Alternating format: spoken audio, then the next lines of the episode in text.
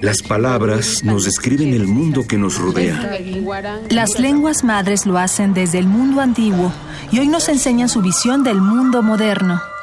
Radio UNAM y el programa de estudios de la diversidad cultural y la interculturalidad presentan Calme Cali. Una ventana para asomarnos a las lenguas que le dan riqueza a nuestra cultura. Palabras que dejan de ser objeto de estudio para ser protagonistas de la historia.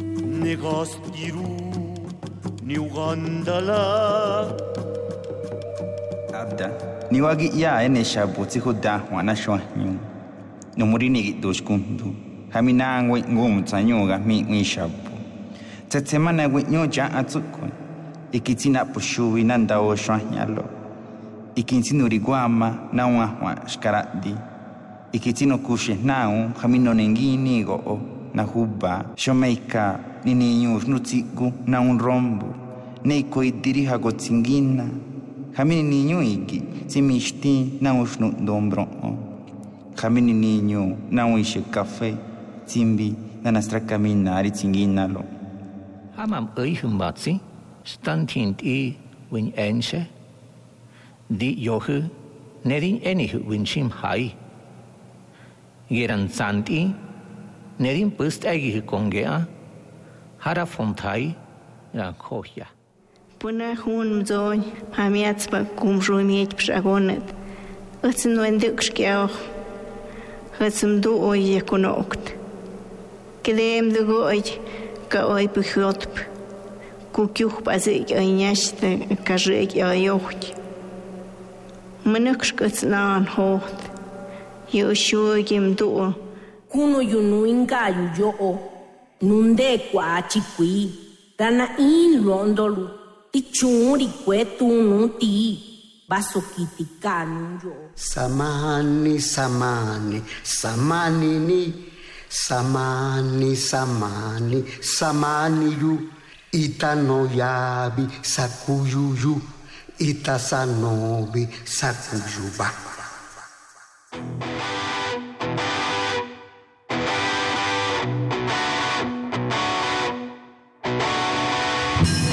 Acabamos de escuchar un collage de poemas en lenguas originarias con fragmentos de la poesía de Hubert Matiuá en idioma Mepa, Jaime Chávez Marcos en Otomí, Rosario Patricio en Mije y Celerina Sánchez y Lorenzo Hernández en lengua ñusabi. Así iniciamos esta emisión de Calme Cali, yo soy Vania Nuche y les doy la más cordial bienvenida a este segundo capítulo que preparamos a propósito del Día Internacional de la Lengua Materna, que como recordarán se celebra cada 21 de febrero. Hoy concluiremos la conversación con Juan Gregorio Regino, director del Instituto Nacional de Lenguas Indígenas, y con el doctor José del Val Blanco, director del Programa Universitario de Estudios de la Diversidad Cultural y la Interculturalidad de la UNAM, que comenzamos la semana anterior. Y hablábamos justamente de la inclusión de las lenguas originarias a los diferentes ámbitos de la vida, la educación, el derecho y otros temas que son de gran relevancia. Los dejamos entonces con esta segunda conversación. Quédense con nosotros en Radio UNAM. Esto es Calme Cali.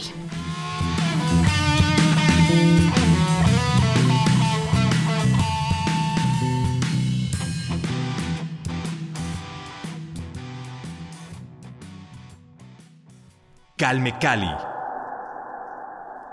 Es de enorme importancia este aspecto de los pueblos indígenas están segregados. Los pueblos indígenas tienen eh, derechos culturales y el resto de la sociedad no. O sea, aquí hay, aquí hay una contradicción. O sea, porque lo que pasa es esto, es que al resto de la sociedad nos están robando los derechos culturales, nos están ocultando. Considero que debería ser una cuestión de, de, incluirnos a nosotros como no hablantes de lenguas originarias, también a este a esta cosmovisión, a esta parte de ver la es, vida. Es que hay una dimensión uh -huh. cultural de la ciudadanía que la tenemos todos. Sí. Pero a nosotros en la Ciudad de México, por ejemplo, que todo está nombrado en náhuatl, no nos enseñan náhuatl. Exacto. Eso quiere decir que el Estado me, me está quitando parte Negando de mi, mi, patrimonio cultural, que no es, o sea, las lenguas no son un asunto del pasado, que llega aquí. No, son un asunto del presente y que corresponde a todos. O sea, en este valle se debería hablar en náhuatl y en español sin problemas. O sea, en el momento que las lenguas consoliden sus espacios, veremos ese punto. No habrá ningún problema que en la zona purépecha se hable en purépecha en español, en la zona maya en maya en español, en la zona náhuatl en náhuatl en español. Y ya la cuestión de las variantes es un asunto de los hablantes. Eso ahí nos peleamos con los veracruzanos o con los colombianos, cómo hablamos el español, quién lo habla mejor. Eso, eso ya sería, esas son las mismas peleas. Pero lo que quiero decir es recuperar, porque el problema es que los mexicanos del DF están desculturados. Y ese proceso de desculturación, esa, esa idea, perdón, del mestizo, que no dice nada, que es así como un no culturado, ¿no? Uno que tenía cultura pero no tiene cultura. Es como un término como racial, casi racista, ¿no? Del mestizaje. No es, no es el mestizo, es, es un hombre deculturado, que no le han permitido acceder a las formas culturales que en su territorio deben florecer, efectivamente, en ese sentido. Entonces, la importancia que tiene el reconocimiento este jurídico de las lenguas indígenas y su impacto en las estructuras institucionales eso es un bien no para los pueblos indígenas, es un bien para la nación, es para todos, ¿no? Es que seamos todos herederos de, de, ese conocimiento, de, esa belleza lingüística, de esa diversidad lingüística que tenemos, ¿no? Si no, simplemente es agua de borrajas, como dicen, ¿no? Y ahí surge, pues, esta idea de darle un uso social a las lenguas originarias, ¿no? Exactamente, es que el, el, uso social es que se hable en la calle, que se hable en los juzgados y que se hable en la universidad que se hable con esa lengua, porque además es poderosa, son lenguas muy poderosas, son lenguas que construyeron civilizaciones, ¿no? que tenían una comprensión del mundo y del ser muy complejas, probablemente mucho más complejas de las que tenemos ahora los, occidentales contemporáneos, porque además en el fondo eso, en México nos están construyendo occidentales abstractos, ¿no? Esos son los mestizos, esos son los chilaquiles, los chilangos, ¿no? Esos occidentales abstractos, sin dimensiones culturales. Hay, hay una lucha de los pueblos por todos los demás, ¿no? Para todos todo, para nosotros nada, está viéndose claramente como lo que hay está, lo que está en el fondo, en el fondo de este, de, este proceso de transformación, ¿no? Y, por ejemplo, bueno, hablamos de culturizar a toda la población en cuestión de lenguas originarias. Ya hablamos también de la, de la educación, la inclusión de las lenguas en la escuela. ¿Qué otras estrategias tendremos que tomar en cuenta para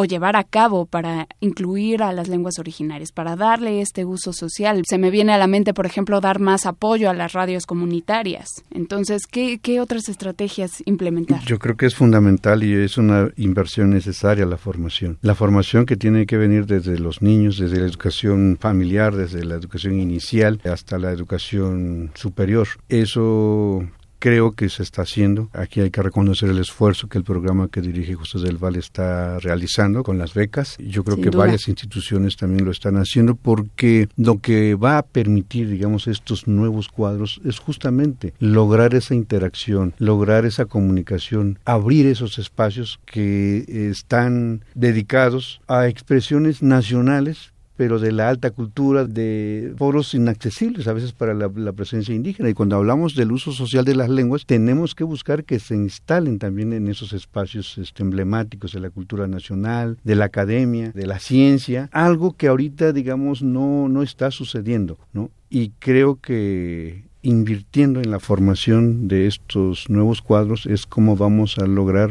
por una parte, que logren recuperar todo el conocimiento comunitario, todo el conocimiento que como pueblos mantienen, es decir, necesitan encontrar en su propia cultura, en la propia civilización de donde provienen, esos elementos culturales, artísticos, tecnológicos, científicos que ahí están presentes. Es decir, ahí hay mucho todavía que hurgar, ahí hay mucho que encontrar y, y cuando digo esto me refiero a veces, digo, por poner ejemplos de cosas muy elementales, el conocimiento conocimiento de plantas, conocimiento de raíces, conocimiento de animales, o sea, una gran cantidad de conocimientos que abordados, tratados científicamente de manera objetiva, eso le va a dar una dimensión distinta a lo tradicional o a lo comunitario. Pero necesitamos cuadros profesionales que se acerquen a reencontrarse con ese conocimiento y que lo puedan detonar, lo puedan actualizar, lo puedan sistematizar y eso va a generar un desarrollo, por una parte un desarrollo humano, pero por otra parte un desarrollo económico comunitario. Entonces creo que la apuesta para mí mucho es en la formación de estos nuevos cuadros mucho en la formación de la identidad, en el uso de la lengua indígena como herramienta para la construcción de esa nueva identidad y de, eso, y de esos conocimientos y de esa ciencia y de esa tecnología. Es decir, hacer valer ese patrimonio que tenemos. Y solamente con gente bien formada, altamente calificada, es como vamos a lograr emerger, hacer posible un nuevo proyecto de nación, pero por otra parte también nuevos proyectos entre los pueblos indígenas, que también eso es necesario. ¿no? Es decir, tiene que ver también con un proceso de reconstitución, de reconstitución social, de reconstitución identitaria, geográfica de los pueblos. Necesitamos articular eso que está desarticulado. Y la lengua también permite eso. Hablábamos de diversidad dialectal, por ejemplo, ¿no? De repente, este, en una lengua indígena que tiene muy pocos hablantes, existe una gran diversidad dialectal, que académicamente es muy atractivo decir que son tantas diferencias dialectales, pero socialmente eso no contribuye a reconstituir, a rearticular ese pueblo. Y lo que necesitamos también a partir de la lengua es cómo rearticular, cómo construir un proyecto político, social, idiomático, donde la lengua, digamos, es el eje, es el eje articulador pues de toda una estrategia de reconocimiento, de reconstitución de los pueblos. Entonces creo que el tener, digamos, el valorar las, lenguas, el darle su justa dimensión, el ponerlo ahí como, como un asunto académico, es lo que va a permitir también que tenga un uso académico, un uso científico, un uso estético. Excelente. Vamos a hacer una pequeña pausa musical para seguir reflexionando sobre este importante tema que nos menciona maestro Juan Gregorio Regino y continuamos con esta conversación que tenemos también con el doctor Del Val, director del Programa Universitario de Estudios de la Diversidad Cultural e Interculturalidad de la UNAM.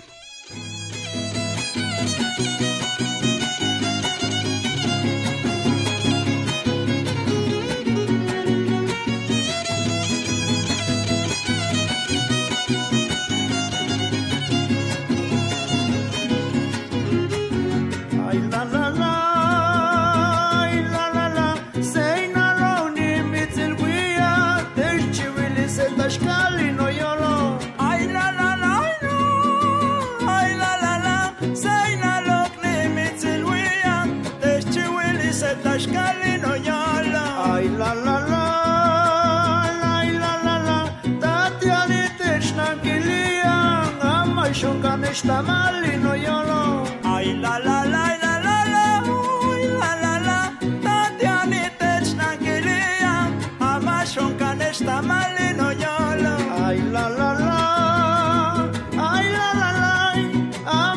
can está mal en canimo no lloro.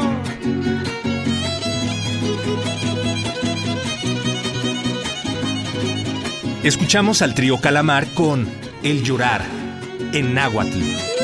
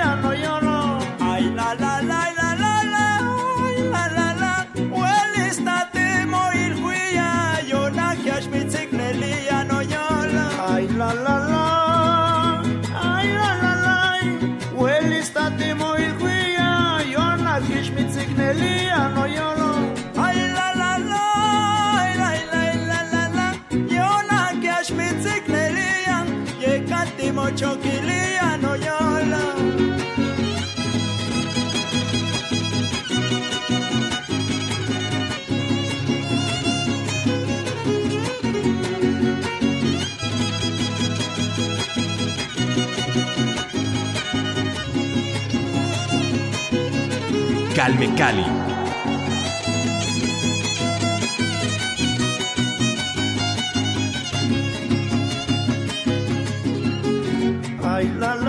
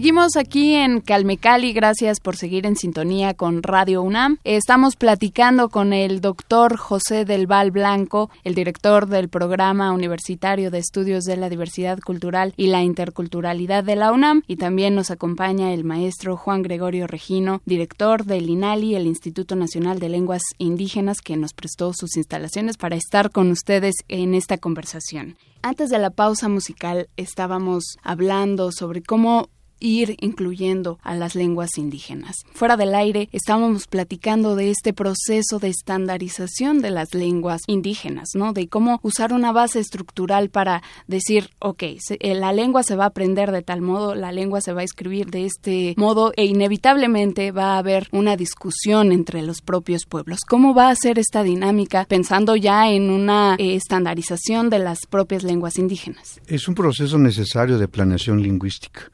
Las lenguas se planifican desde el ámbito académico y desde el ámbito social. Y es fundamental que entre los hablantes se pongan de acuerdo, haya consensos de cómo escribir la lengua indígena. Esto es un asunto sumamente complejo, dada la diversidad lingüística que tienen las lenguas indígenas, pero también es un paso necesario para la planificación. Esto que se ha logrado en, en 17 lenguas constituye realmente una gran experiencia, algo también que podríamos decir inédito en la historia de la política lingüística en México, porque generalmente la normalización o las acciones de lingüística pues han estado mucho, eh, la mayor parte también este, concentrada en manos de las instituciones. Hacer un ejercicio de normalización lingüística implica trabajar con los hablantes, con la comunidad maya, náhuatl, ñañum, zapoteca, mixteca. Eso políticamente también implica una forma de trabajo distinta, ¿no? Que es trabajar con la comunidad, porque finalmente ellos son los que tienen que decidir cómo quieren que se escriba la lengua. Obviamente eso no quiere decir que no estén tomando en cuenta las aportaciones académicas que varias instituciones están haciendo, que varios estudiosos de la lengua han generado y que todo eso tiene que ponerse en la discusión, tiene que revisarse, tienen que considerarse y tomar en cuenta algunas de las aportaciones de este sector. Pero fundamentalmente la decisión está en manos de los hablantes y eso es lo que a mí me parece que es un hecho muy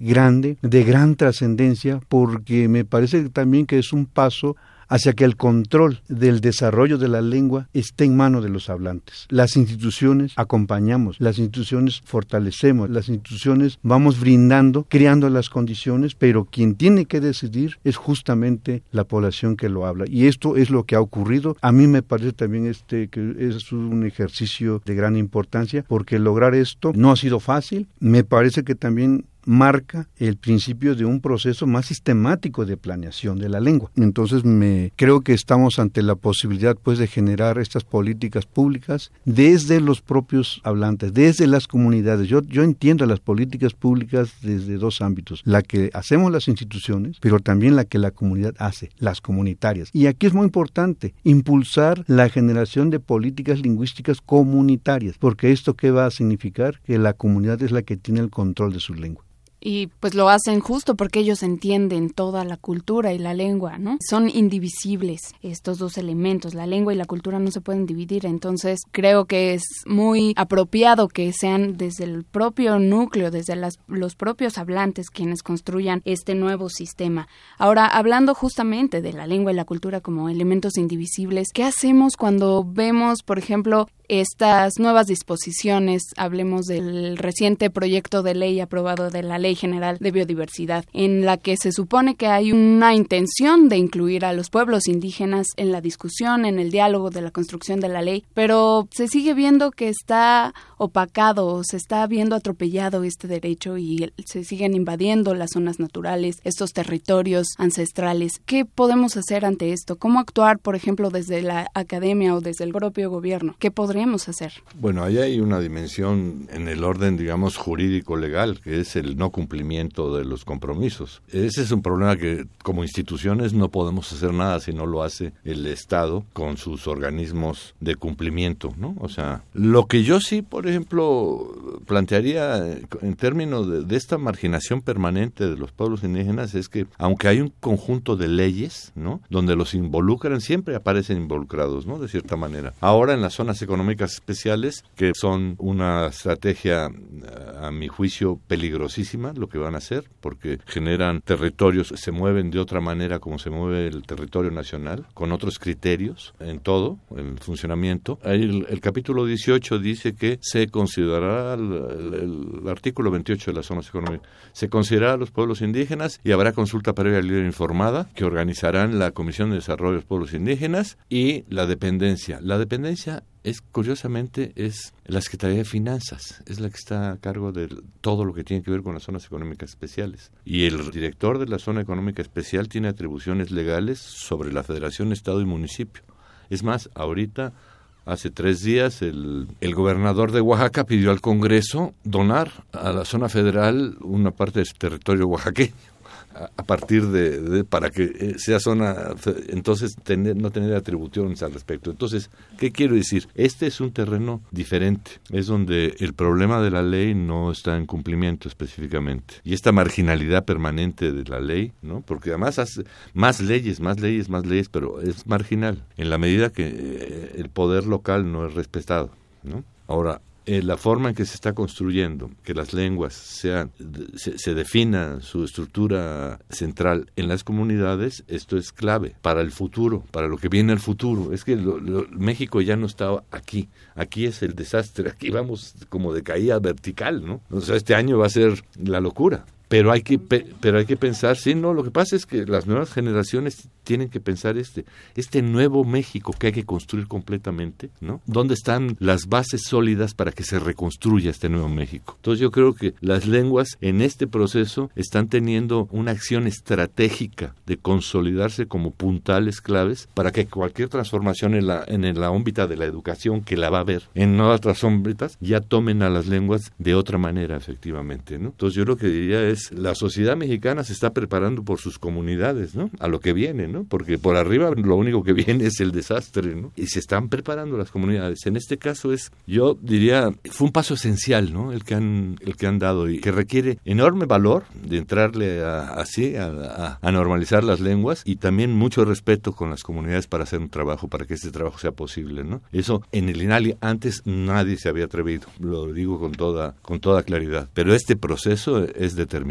o sea, lo que dice Juan Guerrero de que a partir de la normalización está, el asunto es otro, está en otro terreno, ya cambió el terreno, efectivamente, ¿no? Y a mí me da mucho gusto y emoción, ¿no? De ver esas zonas consolidadas de poder para el cambio de México que viene, viene un enorme cambio, ¿no? Mucho más profundo de lo que se nos puede ocurrir mismo a todos nosotros en este momento, ¿no? Esto último que has dicho es muy importante. De alguna forma, el poner el destino de las lenguas indígenas en en manos de los hablantes es una forma también de empoderarlos. Y a partir de la lengua, cómo esta puede convertirse en ese vehículo de cohesión, cómo puede convertirse en un proyecto no solamente lingüístico, sino un proyecto político. Entonces creo que la lengua puede en ese sentido ser el detonador de toda esa conciencia comunitaria que hay que articular, que hay que estar cerca, que hay que acompañar, pero creo que esfuerzos ha habido de manera aislada en las comunidades y creo que el valor que tiene y la experiencia que se ha generado a partir de la lengua, creo que eso puede acompañar los otros procesos sociales, políticos, territoriales y, demás que los pueblos indígenas pues están poniendo en el debate, están demandando y que tienen conciencia, digamos, de que hay que avanzar y me parece que la lengua puede ser el elemento que le dé cohesión a ese discurso político-social que se está construyendo.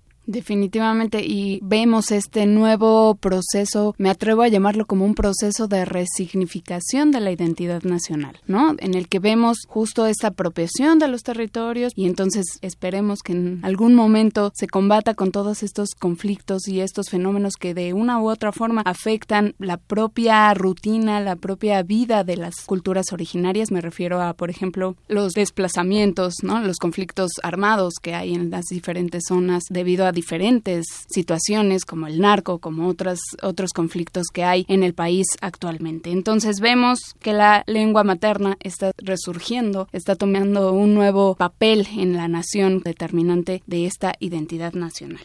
Un dato muy relevante de esto último que mencionas es que en el conteo de 2015 el INEGI reporta que más de 25 millones de mexicanos se autodenominan, autoasumen como indígenas. Entonces esto no necesariamente hablante de lengua indígena, que ese también es otro componente, pero es muy revelador que en lugar de que esta conciencia asumirse como indígena, generalmente lo que ha pasado históricamente es que la gente pues va dejando de ser indígena y hoy en día que 25 millones digan soy indígena, se autodefinan como indígena, yo creo que eso habla de este proceso de reflexión, habla creo que también de esta toma de conciencia de lo que es ser mexicano, de lo que es ser mestizo, ¿no? Entonces nos llevaría a otros temas que yo creo que tenemos que poner también en el debate y creo que estamos justo en, un momento histórico importante para dar cabida a este tipo de análisis que sin duda nos van a llevar a, grandes polémicas, pero también yo creo que a, reconocer este fenómeno que está pasando actualmente, está pasando con las lenguas, qué está pasando con estas autodefiniciones, con esta autoadscripción, que además es un derecho que los pueblos indígenas tienen de que se les llame como ellos se autoadscriben, ¿no? Entonces creo que eh, están sucediendo eh, muchas cuestiones que creo que hay que tomar en cuenta, deben de tomarse cuando construimos planes y programas, este tipo de fenómenos son las que también tenemos que tener, tomar en cuenta para que efectivamente puedan tener un mayor impacto y mayor repercusión eh, en toda la sociedad nacional. Definitivamente, pues quedan muchos temas todavía por revisar, por reflexionar. El tiempo siempre es nuestro enemigo. Se nos está terminando ya el tiempo de esta conversación, pero muchísimas gracias por sus aportes, por sus reflexiones. Muchísimas gracias al maestro Juan Gregorio Regino, director del Instituto Nacional de Lenguas Indígenas. Maestro, muchas gracias. He dado un saludo de despedida a todos los que nos han escuchado. Gracias, doctor Del Val, director del Programa Universitario de Estudios de la Diversidad Cultural y la Interculturalidad de la UNAM. Doctor Del Val Blanco, muchísimas gracias. Gracias a ustedes, de verdad. Gracias, por supuesto, a todos aquí en el INALI que nos prestaron su casa para grabar esta conversación. Por supuesto, queremos agradecer también a nuestro operador Augusto Carrillo Cruz y en la asistencia de producción a mi compañera Ivonne Gallardo. Gracias al Programa Universitario de Estudios de la Diversidad Cultural y la Interculturalidad de la UNAM y gracias a todos ustedes por escucharnos y acompañarnos en esta emisión. Yo los espero la siguiente semana con más de las lenguas originarias de nuestro país. Mi nombre es Vania Nuche. Muchas gracias. Hasta pronto.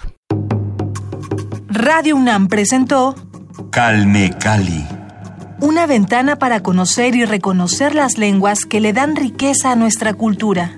Los invitamos a aprender un poco más de las lenguas madres de México en nuestra próxima emisión.